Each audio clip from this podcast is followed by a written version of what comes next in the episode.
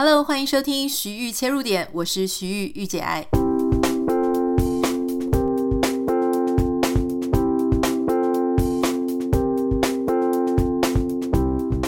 今天很开心啊，邀请到一个非常厉害的来宾，而且老实说，我真的很开心，因为当时他在出第一本书的时候，就是超级大畅销，那个时候呢，我也还没有出来。呃，写作，我当时因为要买房子，我就买了一本他的书哈，所以其实我也算是他的呃书籍的获利者，也算是他的书迷。今天我们邀请到的是房事专家，哦、是是不是这样可以这样称呼？Sway，欢迎 Sway。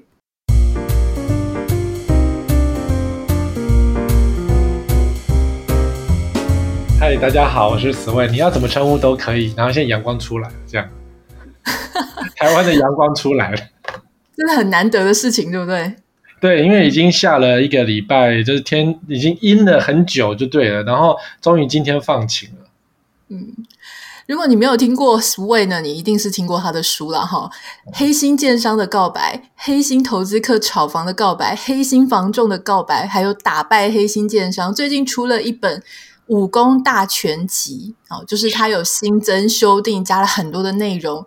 这一本叫做《买房圣经》，高房价时代不被坑，黑心房市全集新修版。哇哦！所以可不可以跟我们分享一下 这本书？它跟之前的书，就是你你你，人家会想说，我会买的书，你以前的书我都买了，那我为什么要买这本新的？里面增加了什么样的内容？哦。其实这一本，因为你也知道，台湾现在的出版没有很景气，就是大家不太买书。然后呢，其实这五年来啊，一直有网友在敲碗说：“你的书什么时候要上市啊？你什么时候？你的书有没有在印啊？”因为已经绝版很多年了。然后绝版之后呢，就就让它绝版吧。因为其实我有问过出版社，出版社觉得那时候重印不划算。你就知道说那个书真的很难卖，纵使我以前是超级的畅销书，也是很难卖。那但是过了很多年之后呢，我就觉得市况其实有一点点不太一样，可是又好像很像。于是我重新回去看我那些书啊，我发现哇，有八成的还适用哎，可是也只有八成适用，剩下两成有一点不太一样，所以干脆把它重新变更一下。那当然，我的出版社这时候觉得。房市一直在起涨，然后那个买房子跟买房子的书好像又有一点希望，所以出版社在没有倒闭的情况之下，很勇敢的帮我出了这一个装这个增修版。那把一些现在的新的市况跟现在新的买卖房子的方法都放进去了，所以黑心有升级，嗯、就是更黑心了，就是更能够破解黑心。真的黑心更升级了，然后那个当然也有分析一些现在很夯的一些从化区、一些区域，它现在跟未来该怎么办，或是有点像评判跟预测吧。对呀、啊，因为现在台湾还是很喜欢买炒跟买跟找新的地方这样。嗯，我看这个书籍的简介，呃，新增的部分主要有三大块哈。第一块是你刚刚讲的从化区新解，比方说北中南。都有这种从化区的题材在炒作。第二个部分呢是杀价指南，这个大家一定会很想要知道，就是实价登录二点零之后，大家想说，哎，因为我们家前一阵子也卖房子，然后就是你就会，他就跟你讲说，你就看实价登录上面的价钱啊，你们家就抓那个价钱。那当我我那时候是卖方嘛，那如果我是买方。我做这个买预售或是买中古，诶，这个开价怎么开？这本书里面也有讲。那第三个大部分呢，就是也是很多人的问题，预售屋的陷阱。我有看你这本书在讲预售，我觉得超级精彩的。因为其实我们一直在看新闻，就会有那种很惨的，就是你买 A，你明明觉得你就是交往的是林志玲，结果来的是如花。可是偏偏呢，他们一直这样子复制下去。其实这些事情在美国是不可思议的，在日本呢，建商是要切腹的；在台湾呢，股价会上涨，老板会赚大钱。你知道我那时候在美国买房子，我就带着台湾人的习性，我就一直跟我老公讲说，我们不要买新房子，因为它就是我们这一栋就是新房。然后我老公说，安心安心，美国这边比较公平、比较公开、比较透明哈。那你只要找那种比较呃信誉比较好的厂商，通常是没有问题。但是你知道台湾人就是会觉得你一定买房子一定会吃亏，一定会被骗，一定会变成受害者。所以对呀，啊，是啊，因为美国有惩罚性的条款。你看麦当劳，你买一杯热的麦当劳烫到大腿，麦当劳居然要赔好多好多钱。你要知道，是美国的法律真的比较对消费者有很大的保障。那在台湾呢，只要消费者愿意买单。就愿意了。可是消费者如果被骗，建商还说你去告啊，你去告啊，随便你啊，我有很多法律大军哦，随便你来哦，这样子。就台湾的买房真的比较吃亏，你不要回来好了。哎、欸，你知道我那时候看你那个黑心建商告白啊，然后我就非觉得非常非常精彩。如果大家还没有看过 Sway 的书，我真心推荐一定要去搞这本来看哈。有电子书。好，有电子也有电子书。你如果在海外有电子书，在台湾你可以买实体书。哎、欸，我那时候一直为你的人身安全觉得很担心，你有没有担心真的有被人家威胁过？有，当然有啊！太夸张，你写的太血淋淋了，就是把人家的黑底全部都翻出来，这样是人家要怎么活？哎、欸，对，有一段时间我真的会担心我的车的那个刹车线被偷偷剪断，因为你知道吗？就是要让你死，就是把刹车线剪。快要断掉就好，或是那个油管剪得快，就我们电影看太多了，有没有？开出去就爆炸，或者开出去就撞死了，这样就真的。所以那所以我后来买房子选的是一个有有管理的社区，然后我自己当管理委员，我自己把那个管理做的比较好一点，要防范我你们家房你们家房价就上涨，我们家房子的确上涨，那没有错了。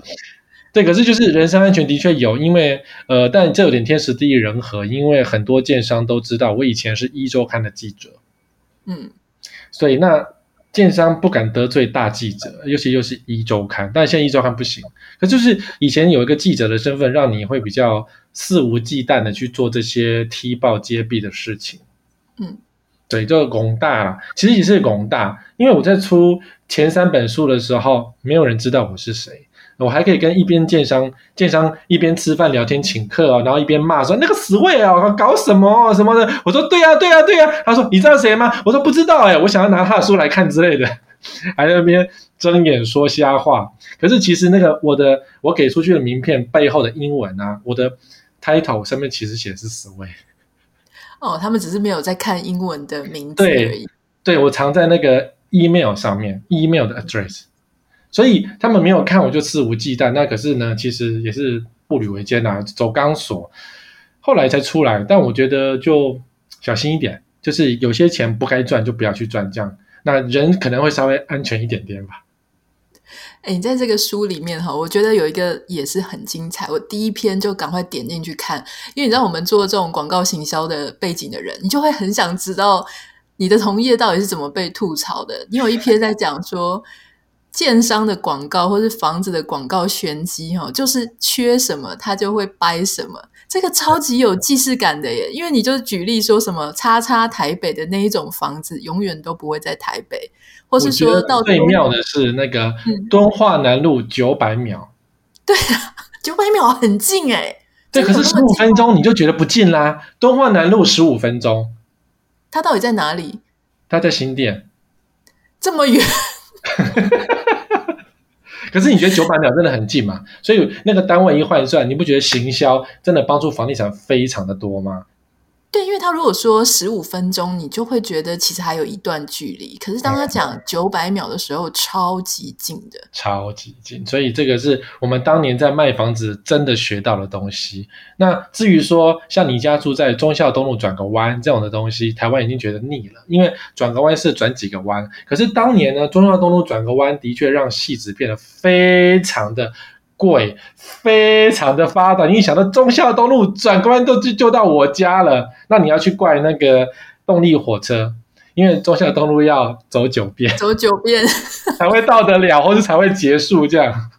你知道我们，因为我住戏子嘛，我们那时候也有一个建案，他就把忠孝东路写超大，我记得是忠孝东路写超大，结果后来发现是原来其他地方好像也有一个忠孝东路的样子，啊、就是汐止。汐止就有忠孝东路，他讲说什么新东区忠孝东路正上方什么的，有没有？他没有讲几段，然后人家觉得真的是在那个东区的旁边，就一查地址就是戏子的忠孝东路。不过话说，汐止东花东也是算 OK 的地段的，虽然没有到戏子最棒，但也是 OK 的。只是说你到那边就觉得 What？然后时到今日，今日有新的房子也叫新东区了，你猜在哪里？在哪里？在哪里？真的新东区哦，然后有山景，有海景。我不不知道，基隆这么远，山区里面东区吗？基隆的山区里面，它叫新东区。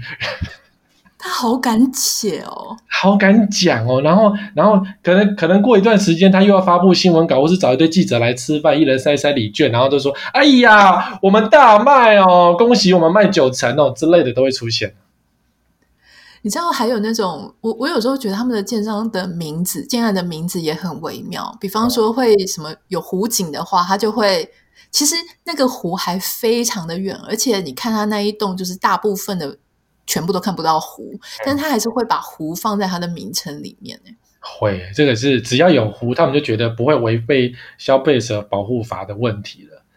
像新店就一个，真的是它是在它是有好几栋连在一起一长排。然后唯一看得到碧潭就是最角角的那一栋的那个窗户上面，那当然他把它设定成主卧室的窗，只有那一块看得到。然后他就把整个设计变成叫做那个碧潭生活畔这样。就殊不知呢，其他上去看的都是那种别人的旧房子啊，然后破烂的铁皮屋啊，可是只有那一栋真的叫碧潭畔这样。哎，那个那个就就就。就是唬烂就对了，可是呢，消费者不是笨蛋啊。更新的地方是在桃园，桃园呢有很多陂塘，以前是养那个鱼，然后给人家去钓鱼用的。那我阿公啊，我爷爷真的没事做的时候就去那个比亚去钓鱼。然后最近桃园不是很热吗？很夯，大家都在盖房子，那些陂塘继续存在，因为陂塘是天然的地形。于是呢，建商就说湖景第一排。然后外地人去看，真的是湖景第一排，因为有有一个一潭水在前面嘛。可是呢，就是有一潭水，小小的一潭水。拍照呢，对，池塘第一排。可是拍照呢，他就用近景，所以你看到照片，真的都是湖景第一排。嗯，对。那那我想，我有一个好奇，就现在很多房子也喜欢说自己是什么什么豪宅，或是小豪宅，你可以入手的豪宅，嗯、但真的是豪宅吗？还是？你有看到有钱人说我很有钱吗？你看到爱马仕的广告说我只有一个有钱人才用得起吗？好像没有这样的说法，就很土啊，很土啊。所以这些都是一些很小的东西，或是房子真的盖的不好，然后就要伪装成豪宅去让 很土的人去买。说实话，买这些假豪宅的人真的也蛮土的。那我有个问题，最近最有名的那个豪宅吴江 Condo 是真的很豪宅吗？呃，你看啊，王力宏自己讲 condo，他把一栋这么大四亿的房子说成 condo，你觉得好不好？就不好嘛！连王力宏都认为这只是个 condo，不是什么一个真的顶级的豪宅。然后第二个是，我觉得他娶李静蕾真的娶错了。这件事我要站在王力宏的角度啊，我要站在房地产的专家的角度，因为李静蕾放了一张照片是他在门口的的照片，然后王力宏进不了家门嘛，你有没有发现？全部都是鞋柜，有那个好像网友讨论超多的，就是怎么会这样子？怎么会把 GUCCI 的限量款的球鞋放在鞋柜上呢？但是他们治安很好啊，GUCCI 的球鞋都不会被偷。对，因为它一层一户啦。可问题就是说，那个楼那个梯厅就变得非常的狭窄，而且他们犯了消防法规的错误，至少被罚四万块以上。然后，所以他们一赌呢，其实整个整个梯厅就很糟糕，怪不得王力宏觉得是一个 condo 而已。那这个 condo 是他们造成，可是其实很多台湾的房子也真的被很多住户的贪心就外推啊，鞋子摆外面啊，所以搞不好他们家到时候会被邻居公干，因为每一层都是这样乱摆，然后只有你自己把照片 po 出来。啊，我们豪宅的心虚跟豪宅侵占公共领域的事情，怎么可以被写出来呢？对，所以可能很多人看了那个照片就说：“这哪有像豪宅？就是感觉就破灭了。”对啊，其实它的规划是豪宅。我看它原始的设计图，它其实是蛮宽敞的。可是呢，它除了把那个防火门，就是它的大门还外推哦。然后鞋柜乱丢才变成这样，然后把所有的杂物都丢在逃生门上面，所以其实他们的小孩现在很危险，因为万一失火了会跌倒，会打到那个什么柜子角角那种东西，所以 不应该这样。哎，那你这本书里面有一个新的单元，应该不是说新的内容，就是关于预售屋。那我们刚刚讲说。美国这边预售屋比较不会跟它的设计图差太多，而且其实会看得很仔细哦。预售屋我们就是我不知道台湾怎么样，但我们那时候买，呃，会有平面图之外还有立体的，它会等于就是像三 D 的摄影带你直接走一圈，所以可以很确定里面怎么样。但是不能确定的就是第一个外面周边的环境，因为每个面向都不一样，那采光啊或是环境的噪音会不同。第二个是你在书里有写，就是管线到底怎么走的，线路怎么走的，你要不要跟我们大家分享一下说，预售屋到底要注意什么东西？台湾的预售屋真的不能买，是因为我们以前当过建商，卖过房子，我做过代销，什么事都做过。我们卖法呢，就是把一个空间吧，就是一个三房两厅，把它弄成豪宅的样子，然后做成一个样品屋，让你去幻想。那当然呢，销售人员也怕也也怕被告，所以进去幻想跟你讲是说，这个是差不多房型的哦，会跟你讲是差不多的，所以他先规避到说不是你这一间，可是是差不多的。那你一进去呢，当然，比如说高度，台湾的房子一般的普通的房子设计高度是三米，然后你扣掉天花板的厚度啊，楼壁板厚度大概只剩两米五，啊，这两百五十公分左右的高度，但是台湾的建商就把样品屋的高度弄到三公尺啊，差很多哎、欸。然后就说啊，我跟你讲，天花板大概就是下面那一格那条线那边呐、啊。他会跟你讲，大概在那一条线那边啊。我们这是样品屋嘛，我们就做一个挑空的，因为天花板很高，没有把它搭起来。这样以后反正差不多那边就很高，就对，就这样差不多。好，所以你会觉得啊，好像很高，其实后来就是变得很小。然后再来，呃，台湾很会利用特制的沙发跟。床来塑造空间感，比如说样品屋的沙发，它看起来很大，其实它是非常小，因为它的靠背是没有一个厚厚的垫子。哦，它就是一个薄薄的，放几个抱枕在那边，让你觉得哦，客厅可以放一个沙发，而且好像蛮大的，好像可以放三人座之类等等。然后，因为你去看房子，你也不会大大的去坐很久，你只是在坐一下，觉得啊，好像很不错，就走了嘛，对不对？看房子都很快。可是殊不知呢，等到你房子盖好之后，你真的沙发摆进去了，你就会发现你家的客厅只剩沙发，其他都没有没有走到。因为最近有一个啊，前一阵子有一个网红，他就是。买他就开箱他的房子啊，对不对？第一次开箱啊，好漂亮。第二次开箱是那个装潢已经进去了，呃，好漂亮。第三次开箱，呃，我要卖房子了，因为我家受不了，我家好挤啊。我好像知道你在说谁。对对对对对，他们就是发生，就是当初买房子的时候，其实我一看那个图就有问题，可是设计公司也没有告诉他们该怎么弄，最后弄一个房子，真的他们家的客厅只剩下沙发，然后。呃，什么什么都塞不下去，最后什么淹水事件的浴缸淹水这样子。嗯嗯，好，所以台湾的建商会做这个哦。还有最后一个就是用床，因为大家只会看客厅跟主卧室，其他都不会看。然后那个床呢，它就用比较窄、比较小，比如说一般一般的 size 的床，大概一百五乘一百八十公分。玉姐，你们家的床带多大？我们家是 king size 的，就是很宽、最宽的那一种。好，最宽有没有 size？你有没有概念？你有没有 size？哦，我我没有诶，是我们家工程师在负责。对，这就是 重点的。一百五乘以两百零七吧，我猜，我乱讲的。两百一乘两百一之类的，或是一百八乘两百一，因为有美规跟欧规不同，所以我不知道你买的什么牌子。好，重点是呢，因为台湾多数人对这个是没有概念，觉得大跟小而已。那建商呢，就会因为最小的双人床是一百五乘一百八，台湾的建商会买买一百五乘一百五，就是特制的一个小床。多三十公分，对不对？然后呢，他在床上摆厚厚的抱枕跟厚厚的棉被，就像百货公司在卖床单、床垫一样，就看起来厚厚一叠，很舒服的样子。其实没有人会在床上跳嘛。然后在上面摆个牌子说：“哦，这是样品，不能上去跳哦。”有些还放那个纸箱在下面。总之就是堆起来看起来蓬蓬肥肥、圆圆，好像很好睡的样子。然后殊不知他偷掉这个三十公分，等到你房子装潢诶盖好之后呢，你会发现我我的房间只有床，连衣柜都放不下去，或是我放了衣柜放了床之后，我没有走道了，我的衣柜门是打不开的，只能够横拉，对不能够对开这样子。哇，你讲这个太太经典了。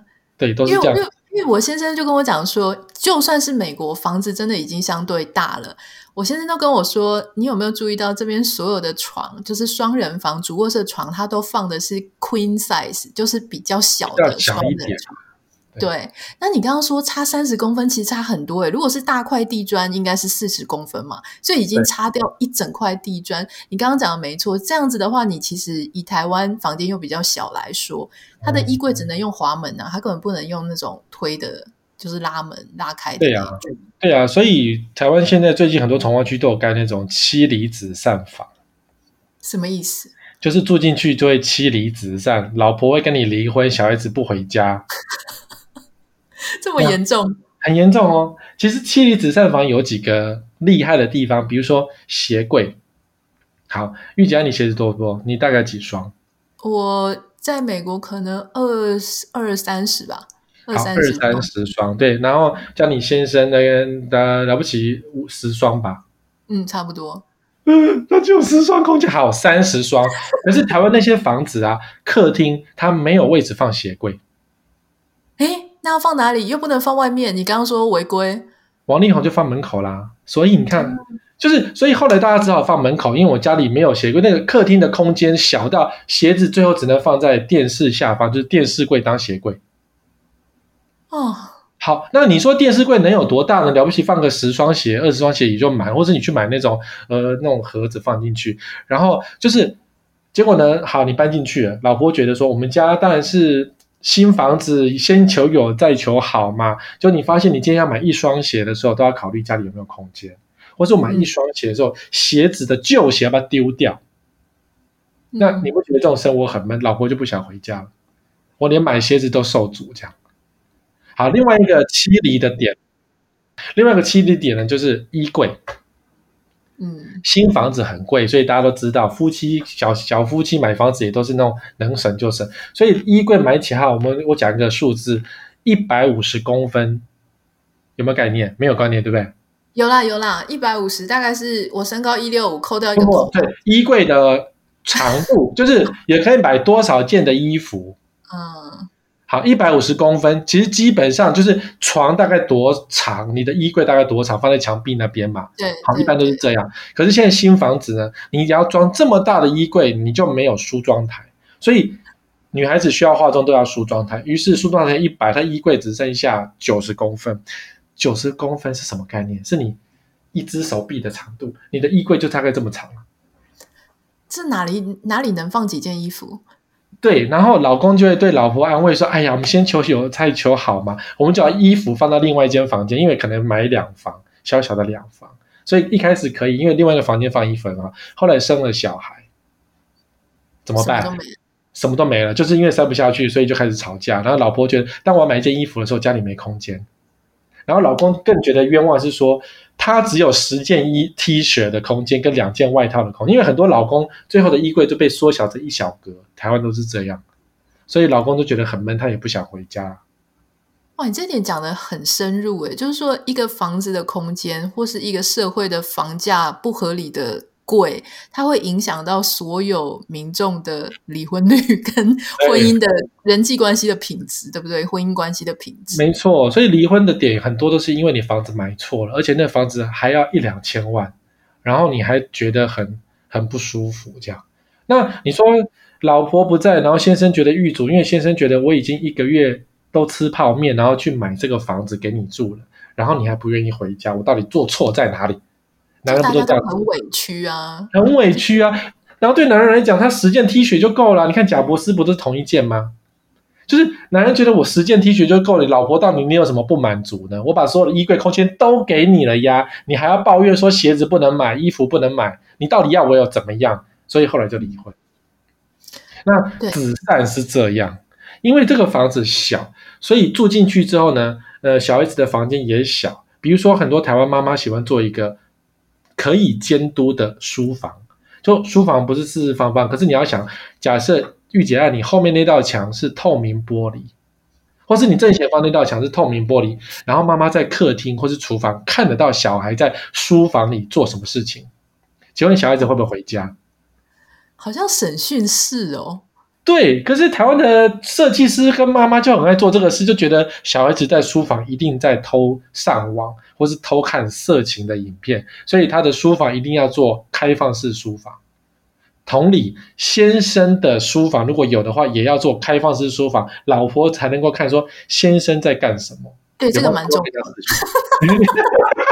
你你跟那个妈妈有什么两样？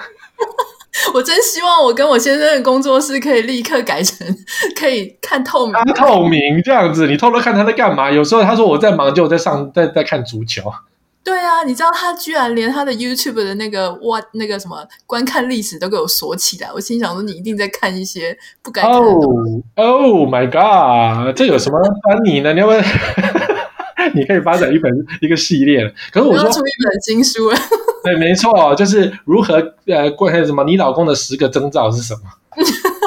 不过其实因为台湾的很多家长啊、哦，设计师也会来。帮你一把，设计师会说，因为客厅很小，所以客厅旁边的房间最好打开一层透明玻璃，让空间穿透感。嗯，然后客厅就变得比较大，这样。所以呢，隔壁呢就当做书房，小孩子就在这边念书就很棒，什么等等。好，那你这样一弄之后，那付钱的妈妈或者爸爸一定觉得很有道理，就付下去了。那殊不知呢，当小孩子在这个房间做功课的时候，他觉得被监视，他就不回家了。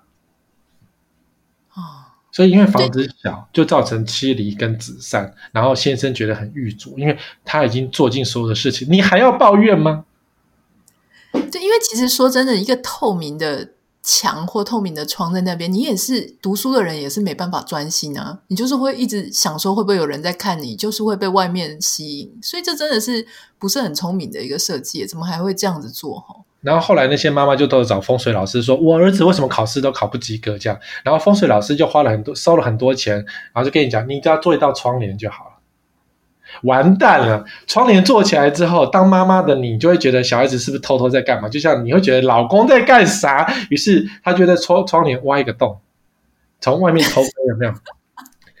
然后就是叠对叠，然后小孩子更不想回家，就干脆不要回家做作业。整个气氛非常的差。哎。那我想请教你一个问题哦。那一天看到一个日本最近还蛮红的一个电影，叫做《洗屋》吧，我记得，就是他们有一种职业啊，就是这个做这种职业的人叫做洗屋人。什么叫做洗屋人呢？就是专门有一些人，啊，就是。呃，房仲或是就是房屋中介啊，他们会请这些人去住在凶宅里面，去住个一个月啊，好，然后确定说，诶，他都没问题，然后就把它洗白，把这个原本是凶宅的房子洗白，洗成好像可以当做不是凶宅，洗个一轮或两轮。我不知道台湾，因为你有一节在讲凶，呃，要怎么样小心不要买到凶宅。台湾有这种工作吗？或是类似的情形？有类似的，其实没有这种工作，但台湾比较高级高招。台湾会这样子，就是真的，呃，我有听过找游民去住，还要拍照哦。说你看我是一个好人哦，我是个投资客，但我是很好，我提供游民免费住宿，然后给他洗澡，然后天大寒流请游民回家住，这样你不觉得可以颁奖了吗？然后游民进来住之后，然后带看房子。说，哎呀，有人在住啊，这屋主在里面住哦，所以我们小声一点，他在睡觉，这样，然后看完一轮，这房子都卖掉，因为有屋主在住。哦，因为有人敢住，所以表示房子没问题。对，可是那个是游民哎，而且他有跟游民讲那是凶宅嘛？说不定游民不想住。游民就游民就无所谓，游民他是路边都可以睡，何况是有房子的地方，对不对？嗯，对。然后另外一个呢，叫做呃凶宅洗白书，叫做代租约。就跟你讲说，这房子已经出租了。那呃，你要看吗？不能看了，因为那个呃屋主在里面了，所以我们没办法看。但是呢，他这个租约可能一签签五年，然后给给再给你看租约，说哦，这个租约很好，什么什么什么的。然后你就觉得，哎，我买这个房子还有收益，还蛮好的，就直接买下去了。然后殊不知呢，那个是空的，租约是假的，他付了你一年的房租。就是它会含在，比如说房子一千万，然后呢，它会卖你一千一百万，嗯，那你觉得哦，有房这个有租约嘛，所以一千一百万比旁边贵一点，那合理呀，啊，于是你就买下去，然后殊不知你是用你自己付出的钱在在回收租金，那回收一年，然后他就跑掉了。你说不是五年吗？然后门一打开，里面本来都没有人在住，啊，所以是假的。因为台湾台湾对台湾是租房子，那你有权可以不开给别人看嘛？因为你租了房子，这个房子就是你的嘛，所以房东要卖房子之前，纵使要看，你有权不让他看。哦，那对啊，就是因为带租约，这是我的隐私嘛。可是就是有些人真的不看房子，就觉得啊，这一边地段好，我都买，多少钱我都买，没关系，反正以后会涨价。嗯、所以凶宅洗白术的方式就是把它这样子洗掉，所以你连看一眼都没有看到一眼，就买到一件很贵的凶宅。嗯，那当然还有那种更直接的，就是有屋主买下去，他是医生，他直接买在很有名的分尸案的命案现场。嗯，就是知道吗？房仲没有，房仲不是都应该要跟他讲？他知道，他就是知道。然后甚至记者来采访，他说：“哦，我知道啊，可是我不怕啊，因为反正我是医生嘛，我整天看这些、这些、这些分尸、这些、这些现场，所以我没有在担心啊。我就是要等房价上涨，我再卖掉啊。那个市价大概三千万，他花一千万就买到。但他也不用去住嘛，对不对？因为他只是买来，然后放。可是他真的有去住，他要让。下一个人相信说这个房子真的没问题，于是他真的有让记者进来采访，然后找亲友在家里开 party 呀、啊、吃饭呐、啊，然后只是有一个新闻更好笑，这些新闻写出去，他的房价好像渐渐回到正轨，对不对？然后有一天呢，他就又找人家来开 party，然后突然间听到房子后面叮叮当当叮当的声音，宾客吓死了，全部跑掉，落荒而逃。哇！不过我觉得凶宅洗白就这样，就真的有人在住。屋主说我住的好好的啊，身强体壮的啊，那你通常你就会相信。那如果说中间历个历经两任屋主之后，房仲还会主动要告知说，哦，什么十年前、十五年前这边有呃凶凶案吗？这个是要还是要去讲，是不是？那依法要。所以，可是实际上大家都没有做。因为只要前一手的没有告诉他，然后他就可以说我不知道啊，物主没跟我讲啊，说我也不知道啊，然后就就卖掉了。可是呢，在法律上的权限是说，因为有人去提告，你没有讲，然后结果发现是十几年的凶宅，那最后还是一关一关的把钱全部退掉。哦，所以其实如果你很后面才发现，这还是有保障的，还是有保障，但你必须要提告。也是麻烦了哈，很麻烦。所以如果你如果担心凶宅，有些人真的是担心凶宅，不敢买二手屋、中古屋诶。那这时候我就觉得也不用再太矫枉过正，因为毕竟没有那么多房子是凶宅啊。你哪那么倒霉，每天看的房子都是凶宅呢？所以你去看，就是不要挑太便宜的，或者是说那个屋况怪怪的，或者是说进去觉得胸闷、感觉不舒服的，就不要去碰它，就比较安全。你在书里有提到说，还有凶宅把它改成完美豪宅，就是 弄得很漂亮，然后很适合拍照，还有温泉的那个样子。对对啊，因为其实我朋友是我朋友的案例啊，嗯，就他的兄弟那个上吊轻生嘛，嗯，对，那没办法，就赶快卖一卖啊。那要卖，通常就是半价卖，所以你赶快装潢成漂亮一点，人家就不知道那个东西。但是哦。网美豪宅的重点是在于建材，就是你要那种很烂的建材，它就会有很臭的味道。比如说，呃，台湾有那种呃甲板、美耐板，好，然后那个新房子的味道就一个什么刺鼻的那个味道，对不对？对，会有新房子的味道。就有新房子味道，然后比如说新房子的油漆味也有一个刺鼻的味道，那我们我们都会认为说那叫做新房子味，可事实上那就是甲醛的味道。那一般你弄成全新的，那看房子就会觉得说，哦，这个房子新的，很漂亮啊，然后就去买了。然后呃，房仲很爱用一个叫做廉价的芳香剂，要用一百块的那种最便宜的芳香剂，可是它味道非常的强烈，那种味道强烈到它可以盖掉所有腐烂的味道。所以只要你这个房子有，因为通常凶宅它那个这房子都会有一个臭臭的味道，或者是说这个房子如果是通风不好的，它的管线是不好的，它厕所也有一个臭臭的味道，别人家的那个大便味或是化粪池的味道，那这时候你只要看到那种廉价的芳香剂，你鼻子只会看闻到那个芳香剂的味道，嗯、那种就盖住了。对，然后我闻到都会头晕的，我去什么卖场经过那一排头都会晕的那种味道，你只要放进去。嗯这个房子就卖得掉，所以如果大家在看房子的时候，发现那种异常的味道，特别香啊，或是有一种欲盖弥彰的感觉，或是特别臭，就是要小心。对，真的，哎，还有一些房仲会跟大家讲说，因为就会很心动，他就说你月薪三万没关系，哈，四万不到没关系，嗯、你还是可以买房子。嗯、甚至我那个时候要买房子的时候，我就一直很纳闷。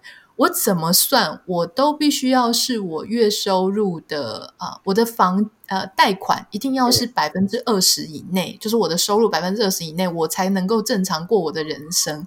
可是电视上的专家一直都跟你说，哦，三十五趴、四十趴，哈，就是不低于四十趴，你都可以过生活。我心里想说，怎么可能？如果你在台湾再多待几年，他会跟你讲五十趴是正常。然后呢，六十趴在台北是比比皆是。然后呢，也有人到七十趴，你只要三十趴就够了，这样。哇，就是骗你啊！可是因为台湾有一种制度叫做缴息不还款，就是只缴利息不缴本金。好，那一般的房贷都是本息平均摊还的还钱这样。那如果说你用宽限期，就是只有缴利息不缴本金，那这个很糟糕，就是会让你觉得说你好像买得起房子，你只要付利息，那跟租金差不多。对，那个租金差不多啊，然后可是呢，殊不知两年之后你就要付全部的房贷，你就开始吐血了，嗯，因为你可能就付不起，或是就像你讲的，你就要付超过那个比例。可是台湾的电视真的很多专家是是建商派来的，他就鼓励你。我想说哇，你们真的，我那时候在看这些专家在讲话，我都觉得说你们一定是跟建商的关系非常非常好，所以你们才会对什么建案都这么乐观，然后都一直叫大家买。所以他们自己有培养自己的呃 KOL 是不是？哎，那对你那 KOL 也是对，然后或者是说常常请这些专家去他的呃建案去做演讲啊，给他广告代理的权利，让他赚一些钱啊。这些专家就会电视上告诉大家说很棒。那更恐怖的是，台湾有一家建商买了一个电视台啊，最近的事吗？还是很久以前就就有？大概两三两年前的事吧。哇，然后呢？对，本来那个电视一直讲说那个建商不好啊，什么建商用什么炉渣屋啦，房子漏水什么等等。然后呢，那建商就把那个电视台买下去，一改，连主持人都说：“我跟你讲哦，这个房子很棒，有可以增值哦。”这个实在太好笑了。我就是被赶走的那一个人。哦，就是呃，对，就是我当初。不是不是，我当初在电视那个电视讲了很多有的没有的电商的坏话，甚至我直接拿那个电电商的广告拉起来说：“你看哦，这个违法在哪里？怎么哒哒哒哒哒。”所以很讨厌，对不对？然后电商觉得不行，他就要把我灭口，所以他就把那个电视台买下去，然后我就没有办法上节目了。他，你没有遇过建商拿重金要砸你，跟你讲说帮我们讲好话？有啊。有，那我一年推掉大概有那个几十个建商的业配耶，代言啊、演讲啊、上什么广告都全部推掉。你怎么舍得？那钱很多哎，很多，可能算起来千万都有可能年收。可是我觉得那钱我赚不得啊，因为烂建商才会砸广告啊，好建商哪需要砸广告？那烂建商的那个房子烂到都不能住，你还得讲说哦，这个河景很棒，哦，这个 view 很棒，这个是湖景第一排，你怎么讲得出口？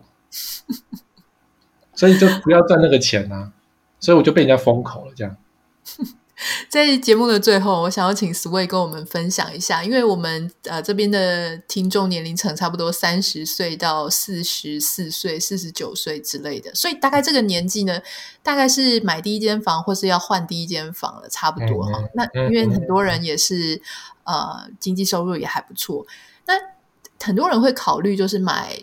你刚刚已经谈到预售屋要注意的地方，那有些人他要买中古的大楼或中古的公寓，呃，跟我们分享一下，说他们应该要注意哪些地方？好的，因为很多女性真的是看装潢买房子，只要装潢好，女生就喜欢买。女生会看两个装潢，一个是大衣柜，一个是落地镜，哦、这两个东西就可以卖掉房子。尤其是那个落地镜，你可以看全身镜。那落地镜会放在客厅。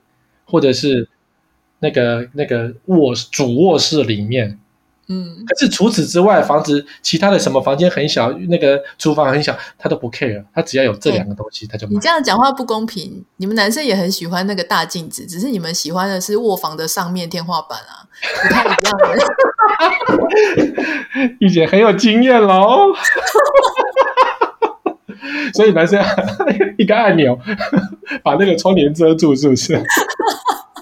不是，男生看的不是，男生看要有书房跟最快的光纤网络，男生就买单了。哦，对，那如果爱喝酒的，只要是有地方，那我是说真的。然后我还有朋友是因为他买那个房子是可以放一整排的酒柜，他就买了。他才不管窗户外面有什么东西，风向不好，如果什么暗的要命，他都不在乎。那个房住进去会冷死，他也不在乎，他就买，因为他可以放一大片的酒柜。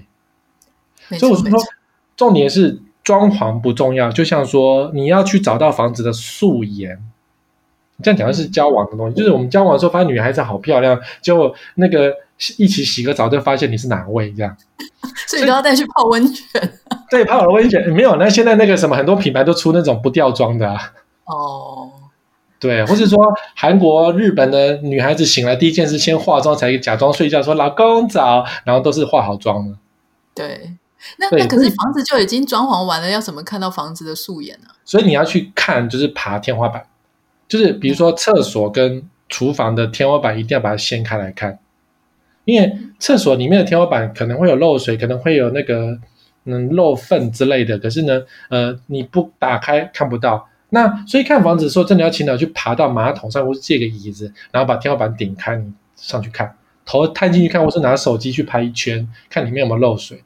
我曾经去一个艺人家，在大直，嗯，很漂亮啊。然后那个他的厕所都是很多香氛的东西嘛，很正常，对不对？因为太漂亮。嗯、然后我就是 跟他借厕所，因为那个是节目带过去的，我也不好意思讲真话。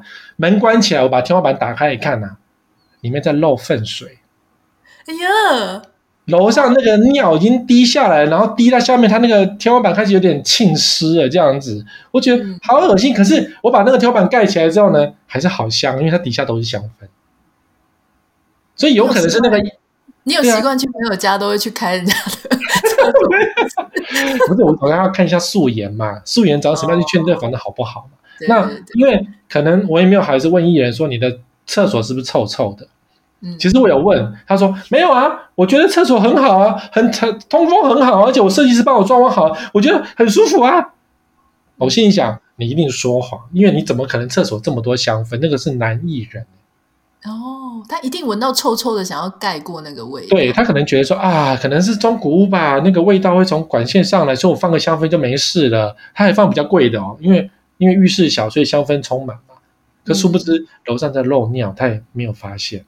所以我是说，中古屋在看房子的时候，一定要去看素颜，素颜是最重要。所以交往的时候，一定要看对方的素颜。嗯，所以你说女生去看男生的衣柜，男生去看女生的化妆品柜，去了解对方的收入或者开支状况，我觉得这个非常的重要。然后再，如果今天是两个人要结婚而买房子的话，这个要婚，这个最好是婚前先想好你们。付钱怎么付？然后你们彼此需要多少的空间，而且要诚实，因为实在太多人觉得是说啊、哦，我我衣服不多，两个房间而已，讲不出后面这一句话。可是我衣服不多，你看我衣服都是买二手的，其实他包包一大堆。就是两个人如果要在一起，那个衣服跟你的包包或者你所有的东西一定要诚实去面对，然后去买到足够收纳的房子，这样子两个人才不会离婚。你讲的很大的一个重点的，因为我跟我先生为了房子啊、嗯呃，我们搬到这间房子，哎，我们房子很大，我们呃四个房间，然后换算台湾平数大概一百平哦，哇哦，然后我们还可以为了衣橱的空间在吵架，真的假的？对，因为他是。那种三十年、四十年的衣服都不会丢的，所以他衣服超多。我们有两个，我们有两个那种 walking closet，就是走得进去的。他需要用掉一个半诶，然后我只有半个。你只有半个，只有半个。然后我说：“你觉得这样对吗？”所有的实境节目都是女主人走进去，然后跟大家对呀、啊，尖叫啊什么的啊，结果都是男生的衣服。我说，你居然要给我要一个半啊！然后他就我就说，你赶快把衣服丢了吧。然后他就说，每一件都还可以穿，我干嘛丢？他金牛座，但金牛座就是啊，完蛋了，金牛座守旧，他舍不得丢。那这时候只要这要只能用高房价来对付他，就是我们花这么多钱买这个房子，为了丢你这个永远穿不到的衣服吗？对，我就跟他说：“你知道这样子换算你一件衣服占了多少钱的土地面积跟房子的价格吗？”他会不会说：“I don't care，反正我有那个我有衣柜，我就放进去不管。”所以这个时候只好所以衣服更不能丢。对啊，没有这你要找那个那个断舍离的专家去跟他劝诫。这件衣服你有没有怦然心动？你是不是两年没有穿？没有穿丢。所以其实你们家根本不用买到一百坪。对，其实丢一丢之后，大概住三十平、四十平也对啊，就够了。不然你们家打扫很辛苦哎、欸，一百平很难扫哎、欸。真的，哎，我想要问一下哈，就是还有就是，我常常会听到中古屋会有自来水锤的声音，这个是不是也很严重啊？就是有一些、哦这个、很常，有一些噪音，对，自来水锤。这个水锤只能在三更半夜发现，可是其实后天可以改善。就是如果说你今天是那种十四层楼以下的那种一般的大楼啊，你去检查那个水管，因为水锤有时候是水压太水压太大，或者是说那个水管在管道内没有绑好，好，因为时间久它会松掉，没有绑好，有人在动，它就咔啦咔啦咔啦咔啦咔啦，咚咚咚咚咚咚咚咚，会有这种声音，这样，所以你把那个水管绑好。嗯，就没有声音了。然后第二个是，如果你是那种呃，你比如说你买三楼，然后呃，一共是十四层楼，那这样水的压力很大，你就去装一个减压阀。嗯，那这样就不会说你在开水的时候动动动动久了，那个管子本来是装好的，它又开始松掉，又开始松掉，然后最后整个管子脱离这样子。所以这种奇怪的声音，就是只要花钱去解决，可是你必须要去解决，很多人都不解决。那但是唯一一个没办法解决是说。呃，你的房间贴着电梯。啊，没办法解决了，因为那是电梯是公共的，那电梯时间到了，年久了，或甚至是全新的电梯，它都会有那个咕噜咕噜咕噜咕噜咕噜的声音，嗯，那个转轴的声音，三更半夜的时候，你听得非常的清楚，咕噜咕噜咕噜的声音。然后另外是，如果你的卧室的卧室的床头后面是别人家的客厅或电视，也很麻烦。嗯，因为你在睡觉，后面在看冰冰冰冰的东西，你就睡不着。对，对，所以装古物其实还蛮简单，就是装潢要多花一点心思就好了。对，有声音就把它绑，有水锤绑起来，然后然后后面有声音就装隔音层、隔音垫把它隔起来，声音就会不见了。然后可是楼上的小朋友在跑，就没办法。很多人在买房子的时候会不想要买公寓的二楼，听说大楼是三楼，这个是真的吗？没有，就是呃，大楼也是二楼，就是管线转折处。嗯，对，呃，比如说外面在淹水，然后淹水，或者说水管时间久了，它就会堵住。那堵住就堵在水管的转折处。那转折处通常都是二楼啊，所以你家那个可能动不动马桶就会有喷泉，就很恶心。这个真的太恶心了。真的，外面下大雨，然后那个道路那个马路淹掉，那个水沟淹掉，你家开始也是冒喷泉，也是很恶心。嗯所以二三楼就尽可能就避过。好，我们今天真的非常精彩哦，非常感谢 Sway，就是跟我们分享关于买房子你应该要注意的。那他的书里面当然还有很多很多，我们今天根本是聊不完的，然后笑的笑到不行。他的里面的书也真的是非常精彩。大家不管是要买房子，即将要买房子，曾经买过房子被骗了哈，想要这个需要了解到底为什么发生什么事情，或是你就单纯想要笑一笑，看一个非常。血淋淋的社会实录，很 荒谬的一个产业，都欢迎你可以呃去搜寻。我们今天也会放在节目的简介栏，这个购书的连接是《买房圣经：高房价时代不被坑黑心房市全集新修版》，手刷还有限量赠品哈，就是他的看屋随身笔记是有那个没有了，已经没有了，是不是卖完了？卖太好。只剩很少很少的书店，还有一些库存而已。哦、oh,，OK OK，好，那这个写乐出版文化，然后作者是 Sway，我们今天非常谢谢 Sway，谢谢大家。